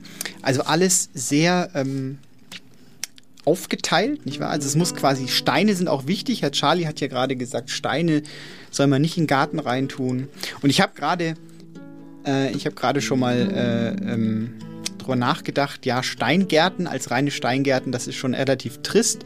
Und äh, es gibt da einen, einen äh, berühmten Blog zu dem Thema, nennt sich Gärten des Grauens. Und wenn man da vorbeiguckt, suchen Sie das mal im Internet Gärten des Grauens. Da können Sie sehen, wie man es äh, nicht machen soll. Aber vielleicht in einem Kontext eines chinesischen Gartens wäre vielleicht so ein Schotterding vielleicht gewünscht in einem bestimmten Abteil. Aber wir haben natürlich auch Texte. Ich könnte jetzt einfach nochmal einen Text äh, äh, ab, ablichten, ab, abpausen. Äh, wir hatten gerade, das hätte jetzt vielleicht ganz gut zum Herrn Charlie und seinen Gartenexpertise gepasst. Wir haben von Theobald Fuchs, einem, ja, äh, sag ich mal, hochgradig involvierten Autoren, der uns fast jede Sendung was zuschickt. Auch er hat sich diesmal, hat sich das nicht nehmen lassen, auch wieder was zu schicken. Und ich habe schon mal reingespitzt. Äh, es ist ein sehr äh, auch praktisches Beispiel. Das ist ein kleines, könnte man sagen, Radio-Hörspiel und er zeigt uns ein bisschen was und möchte uns was, äh, was, was zum Hören her hergeben. Äh, wird es klappen? Das ist die offene Frage, die in diesem Text nicht beantwortet wird. Dann schauen wir mal. Vielleicht haben wir Glück und hören's. Das sind die Bohnen. Da ist oft. Da. Hast du es gehört? Hast du es gehört? Da ist nämlich ganz oft, da war einer. Und hier, das sind auch noch Stangenkletterbohnen. Sollen wir da näher rangehen? Da, da, hast du es gehört? Das war das, genau da. Dann hier bei den Himbeeren. Dann können wir auch mal gucken. Eine Biene, eine Fliege. Uh, das ist alles zugewuchert, aber die brauchen noch ein bisschen Sonne, bis sie ganz reif werden. Ah, da war wieder eins. Da, ganz typisch, ne? Ganz typisch, da war's. Da, ah, hier sind ein paar Reif schon. Oh, schön. Das sind natürlich die vordersten hier. Die Kartoffeln müssen raus. Da ist jetzt wahrscheinlich, können wir da nichts hören. Da. Ah, da wächst die kleine Eiche, wo die auch immer herkommen mag. Da, die lassen wir noch ein wenig drin. Da könnten wir wir Glück haben. Die Kartoffeln machen das nicht so oft. Ja. Ja, ja, das ist der Vogel da hinten, den darf man nicht damit verwechseln. Das ist, nein, ist auch nicht ähnlich. Da war's, da, da wieder. Ja? Ganz typisch. Und das kann man bei allen eigentlich. Jetzt, wenn ich hier zum Rosenkohl gehe, ja, die Birne schaut nicht gut aus, ich weiß, ja, aber ja, die macht auch. Ja?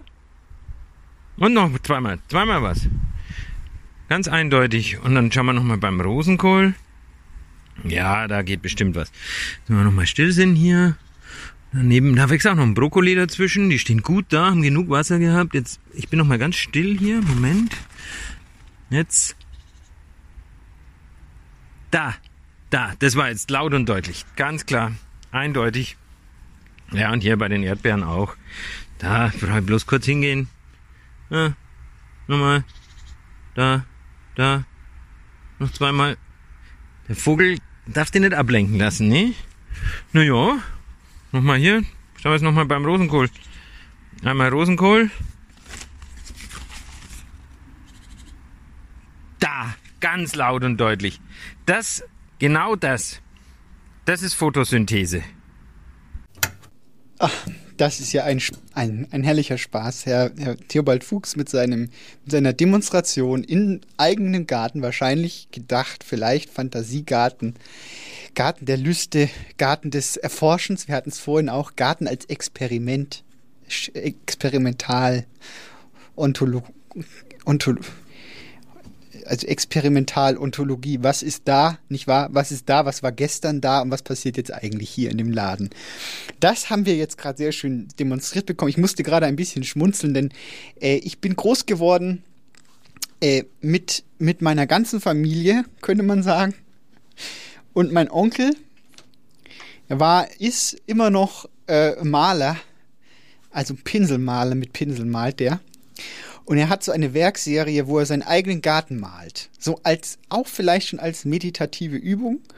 Äh, meine Tante steht da gern morgens drin und macht Qigong, nicht wahr? Da haben wir auch schon wieder das Qi, nicht wahr? Die chinesische äh, Lehre von der Energie, nicht wahr? Das, da wird es dann plötzlich ganz transzendent, ganz, ähm, äh, ja, können wir sagen, ätherisch, vielleicht arkan. Und, äh, und mein, mein Onkel pinselt dann diesen Garten und ich musste mir gerade, das hat mich gerade ein bisschen daran erinnert, diese Freude einfach am Entdecken, am Beobachten, nicht wahr? Ja, am Grün. Und diese, diese Energie, jetzt nicht in einem ganz, in einem ganz, äh, weiß ich nicht, ganz lapidaren Sinne Energie, die man dann tanken kann im Garten, nicht wahr? Das ist fast schon ein bisschen rührselig, äh, da herumzustochern in den Erinnerungen. Aber Garten kann auch in der Literatur oft auch als ein Symbol der Kindheit wahrgenommen werden. Oft werden Rückblenden in Gärten erzählt, nicht wahr? Man hat als Kind nimmt man im Garten wahnsinnig viele Sinneseindrücke auf. Zum Beispiel, ich bin dann öfter in so einen Apfel getreten, in der Streuobstwiese von der Madame. Und dann äh, ist da eine Wespe noch drin und die findet es nicht ähm, schön das sind dann so Eindrücke.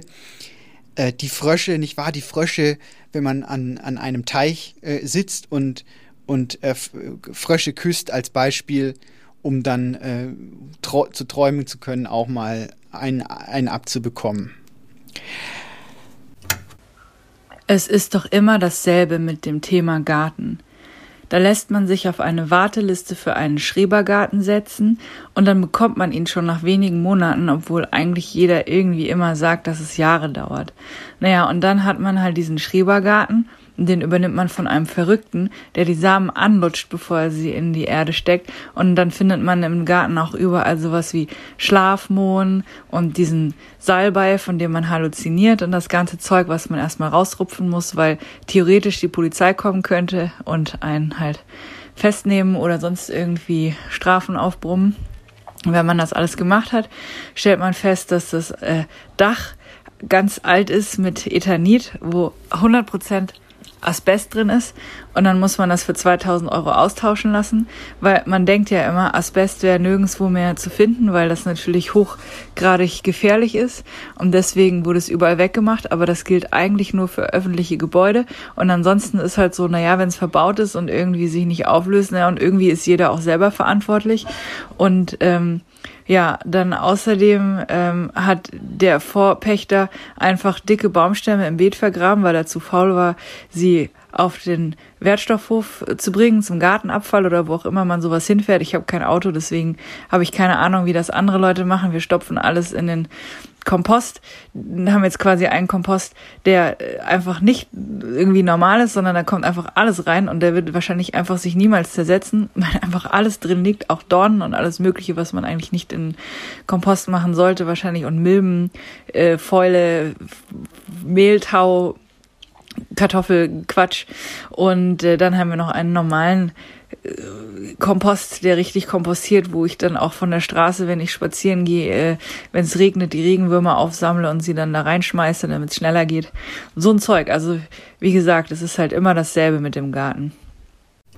Ähm, der Text, der stammte von äh, Caro.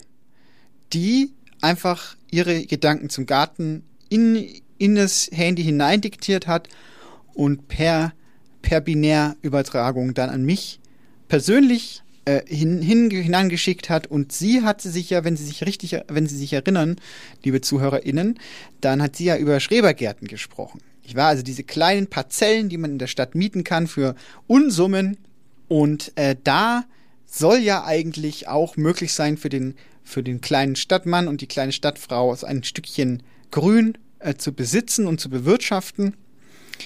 Was natürlich nicht immer ganz einfach ist, gerade für Leute, die, äh, sagen wir mal, nicht so durchgeplant sind, denn ich habe mir das mal für die Stadt München, liebe Grüße, Stadt München, ihr seid äh, Spitze von dem Schrebergartenverein, Kleingartenverein heißt das da, äh, habe ich mir mal die Satzung äh, aus, aus Interesse heruntergeladen. Das kann man sich, kann man sich machen, kann, kann man gemacht haben.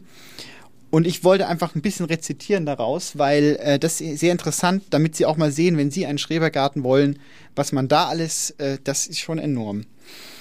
Also hier steht unter Punkt Paragraph 1.1 zur Bewirtschaftung. Der Pächter ist für die ordnungsgemäße Anlage sowie die laufende Pflege und Unterhaltung des Gartens selbst verantwortlich. Siehe Paragraph 8 und 9 allgemeine Pachtbestimmungen und nachfolgende. Ausführungen dieser Gartenordnung, ach so, andere Ausführungen, nachfolgende Ausführung dieser Gartenordnung. Zwei, zweitens, also Absatz 2, mindestens ein Drittel der gesamten Gartenparzelle muss zum Anbau von Gartenerzeugnissen in Klammern Obst und Gemüse für den Eigenbedarf genutzt werden. Ausnahmen sind nur mit Zustimmung der Grundstückseigentümer möglich. Die Restfläche kann für das Gartenhaus und, den, und die Erholungsfläche mit Zierpflanzen und Rasen ausgestattet werden. Also Sie sehen, es ist gewünscht, dass man auch mal äh, eine Tomate macht. Rasenfläche gilt in jedem Fall als Erholungsfläche. Drei also, also Absatz 3, das ist schlecht äh, gemacht hier.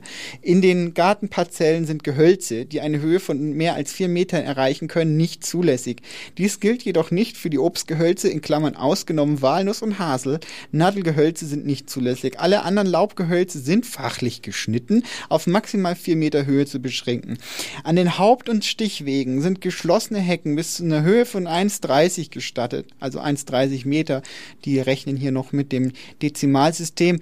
Das ist offenbar kein englischer Garten. Ausnahme von dieser Regelung sind durch das Baureferat Gartenbau zu genehmigen. Innerhalb des Gartens darf eine Hecke bis insgesamt 5 Meter Länge, maximal 1,5 Meter Höhe und 0,6 Meter Tiefe gepflanzt werden.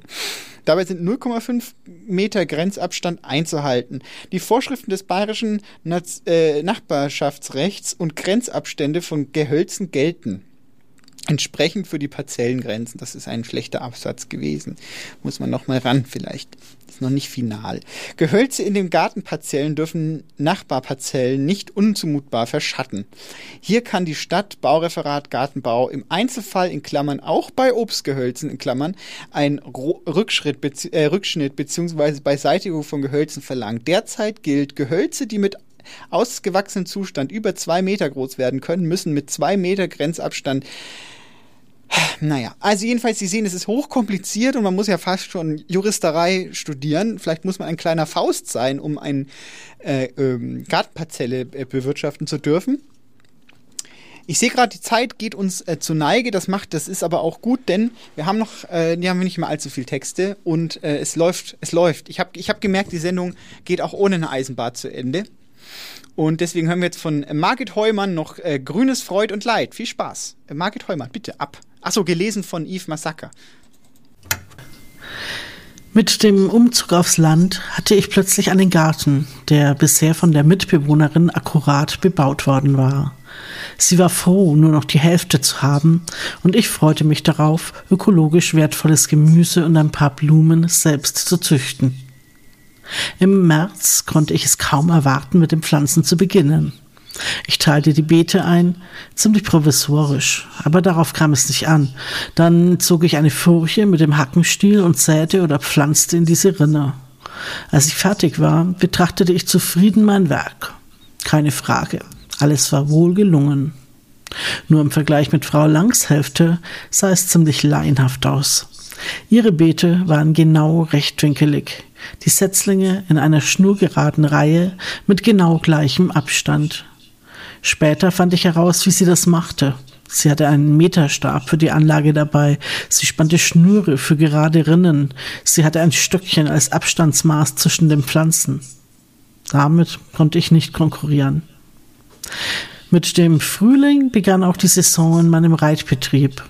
Zäune waren zu reparieren, Stuten kamen zum Decken, die Reitschüler wollten Unterricht und die Berittpferde Ausbildung. Der Garten geriet ins Hintertreffen.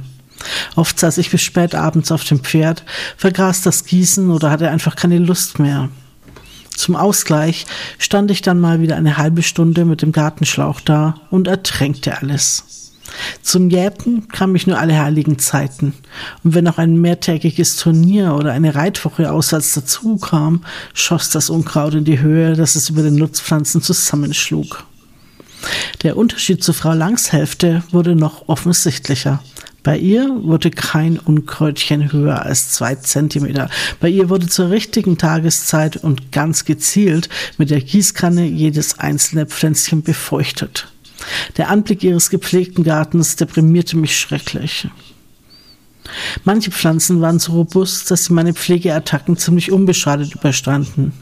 Die Zeit der Ernte kam. Über Wochen ernährten wir uns von verlaustem Salat, wurmigen Radieschen und winzigen Erdbeeren.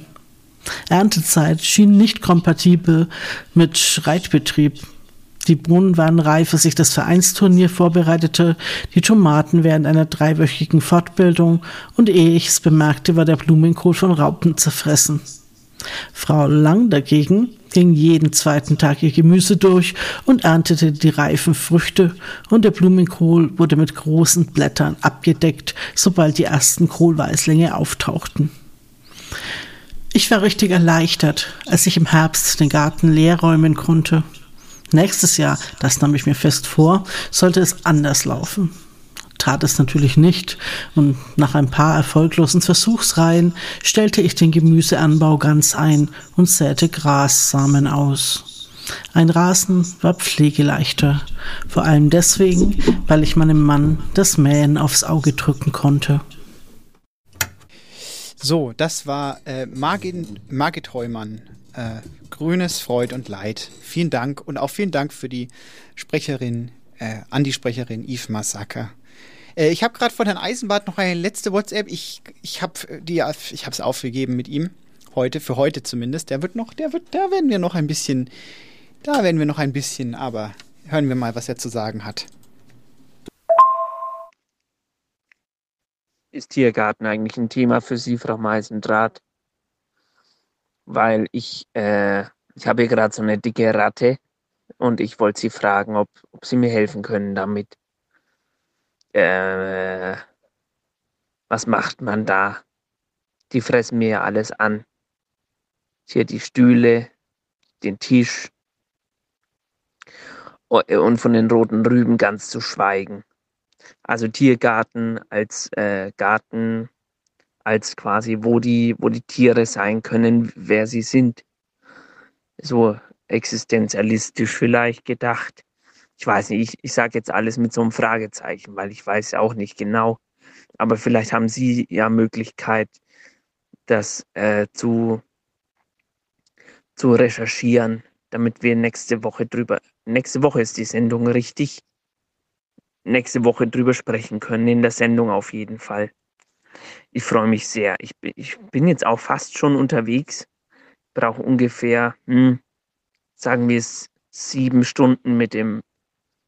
Nee, ich. Nein, ne, nee, nee, äh, Nee, ich bin ja hier, ich bin ja hier in Nürnberg im Garten. Das, das dürfen Sie nicht falsch verstehen. Auf Wiederhören.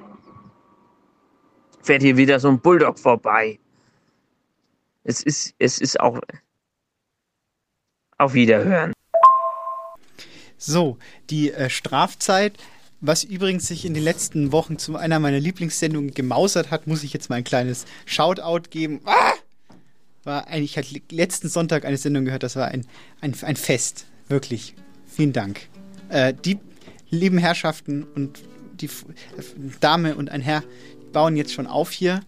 Ähm, das ist kein Problem. Ich bin eine Profi-Moderatorin. Ich kann auch über, über Umbaugeräusche hinweg moderieren. Ähm, Überhaupt kein Problem. Und sie freuen sich bestimmt auch schon alle auf, auf die Strafzeit und die möchte ich ihnen auch nicht verderben, die Freude. Also äh, nur als Teaser, es wird schon, es wird schon umgebaut hier. Wir haben hier schon, wir haben hier schon äh, Sofas reingeschoben bekommen, wir haben, wir haben äh, Telefonanlagen, äh, so alte Commodore-Rechner wurden hier reingeschoben, äh, mit denen vielleicht äh, Texte oder auch Briefe gelesen werden können. All das und viel mehr gibt es jetzt gleich in der Strafzeit. Und äh, das ist doch auch gut, dass es das gibt. Ein letzter Text ist noch vorhanden und ich möchte mich auch noch mal bedanken bei, eigentlich nur bei mir, weil ich ja alleine gemacht habe heute. Also kein Dank an Herrn Eisenbart für diese, für diese hin, hingewürfelten äh, WhatsApp-Einwürfe hier. Was ist denn das für eine Kultur? Nein, nein, nein. Also so, das, das, wie gesagt, also wir, wir reden da nochmal drüber, Herr Eisenbart. Wenn Sie das jetzt hören, freuen Sie sich schon. Äh, ich habe eine Spitzhacke dann dabei und werde ein bisschen jäten. Mal schauen, wo genau. Ich bin froh, dass mein Mund bisher noch eine gewisse Restfeuchtigkeit äh, besitzt, denn es war ein es war ein, eine, eine Sisyphus-Aufgabe, hier je, nach jedem Text wieder sich neuen Unfug aus, den, aus, den, aus der Zunge zu leiern. Und jetzt der letzte Text von äh, Philipp Sass mit Erlebnis. Also, letzter Text für heute. Tschüss! Aus Welten, deren Namen ich nicht kannte, ich spreche sie wohl eh nicht richtig aus, weshalb ich sie auch leichten Welten nannte, erschien ein Raumschiff, das empfindlich brannte. Es brach in zwei, ein Männchen plumpste raus. Ich schaute dem Geschöpf nur aus Versehen und durch das Küchenfenster zu und rief, was man halt ruft, wenn Havarien geschehen. Es konnte mich jedoch nicht recht verstehen, weil blauer Schleim aus seinen Ohren lief. Ich rannte raus, um was dort rang zu retten, und hätte mich vor R beinahe verschluckt. Ich tupfte, was mir Blut schien, mit Servietten, bewarf das Wesen hektisch mit Tabletten und schließlich hat es zögerlich gezuckt. Ich wollte schon mit erster Hilfe starten, da wankte es und wirkte kompliziert, und seine 45 Beine scharrten. Abrupt verschied das Ding in meinem Garten, und damit war der Abend ruiniert.